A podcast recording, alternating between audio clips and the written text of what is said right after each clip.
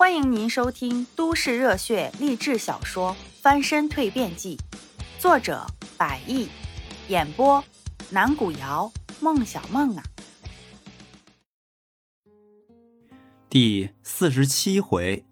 ，PK 比赛下。尽管程晓东看他的眼神，伴随着刚才他那一系列表现，又重新变得越来越疑惑，越来越不解。但是李俊着实没有再继续说下去，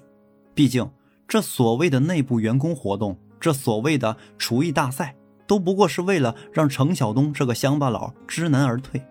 以便把他从山庄赶出去的一个手段，而并不是真正的存在。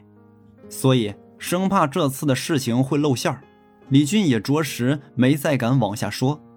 因为从刚才程晓东听他那一番话的表现上看。可以说，这个冤家虽说来自乡下，但头脑却还是蛮灵光的，并不呆滞，也就着实没有那么好糊弄过去了。在以不说话的方式暂时打消了程晓东口头上的追问后，李俊带着他来到了山庄总经理的办公室，并让程晓东坐在屋内等候，自己却出了办公室，并迅速调集了相关的部门人员，为这一次的竞赛制造气氛。山庄其他相关部门人员在总经理李俊的调动下，迅速的分散开来，大家各司其职，以很短的时间就布置好了这一次厨艺大赛现场的相关布置。比赛的现场布置有两张长方形的方桌、案台、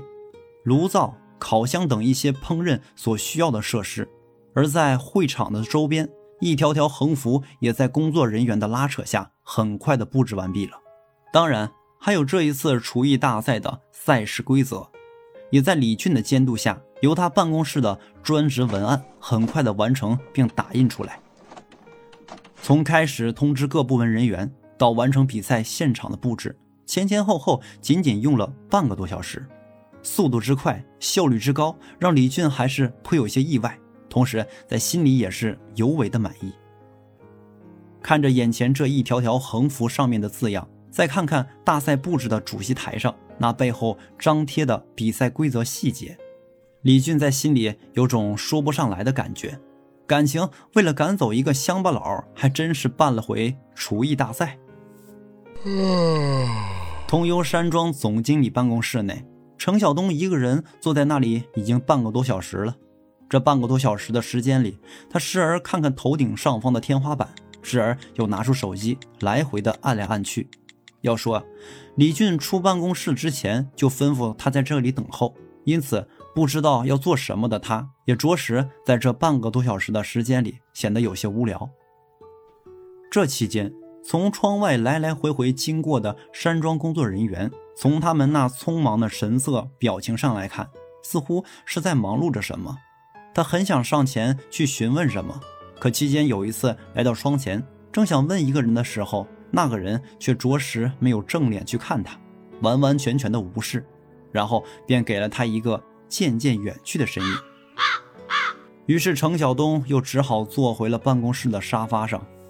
而在这样的一个期间，程晓东也时不时在思考着此前路上李俊前后的反差。要说，当他从李俊口中得知这一个内部活动，这么一个厨艺大赛的时候，是有些感兴趣的。毕竟，这样的活动听上去就不错，去参与一下应该也不错。但当他询问到一些赛事相关的细节性问题时，李俊却经常总是不间断的，时不时以发愣或者迟缓的反应来回馈他，这让他又不得不对李俊所说的那些话产生了一些猜疑。毕竟，身为活动的发起人以及赛事的组织者。对那些规则细节的事情，应该是要很清楚才对。可李俊给他的反应却是那种不令人信服的反应，这着实让他生疑。换做其他任何一个人，怕也是会这么去想吧。通幽山庄内部有一片湖，这片湖水有着可以媲美四川阿坝州北部黄龙自然风景区那般的景色。湖水清澈碧绿，因此被命名为碧水湖。在此之前，程晓东与何小静两人在来到山庄之后，也曾多次来到这边闲聊散步，也在这里庆祝过程晓东的成功，同时还是他们两个人确定彼此内心的地方，因此也可以说这里也是他们两个人的定情之地。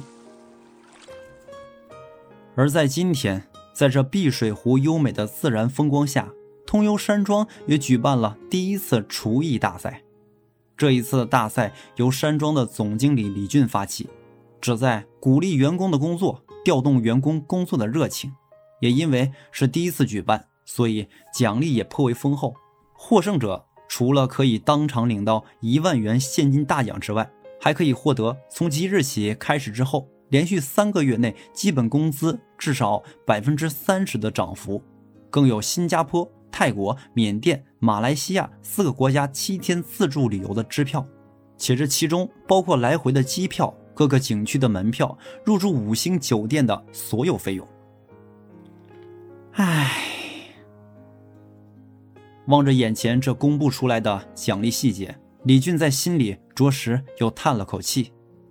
毕竟。这样的比赛，原先他是从来没有去想过要举办的。可如今，为了让那个乡下来的小子知难而退，并以此把他赶出通幽山庄，在想出这样的一个法子，并对那个乡巴佬说明之后，却遭来了对方的猜疑。也是处于一种颇为无奈的情绪下，他李俊也只得是弄假成真，还真的就在山庄内部办起了这样的一个赛事。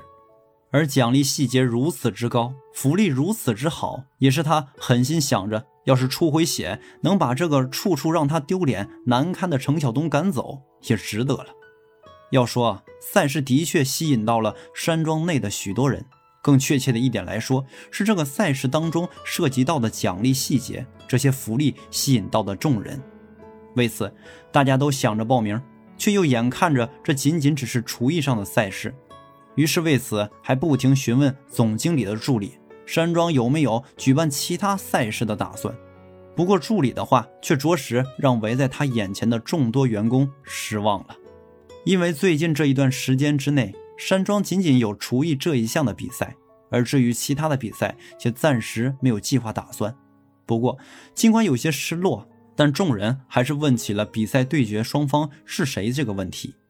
助理就这样又一次被一群人围在其中，像是被卷进了人海一般，动都很难动弹一下。另一头，程晓东还在总经理办公室里面呆坐着。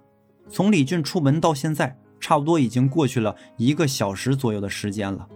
要不要打个电话去问问什么的时候，一阵阵脚步声从远处渐渐向他所在的办公室临近了。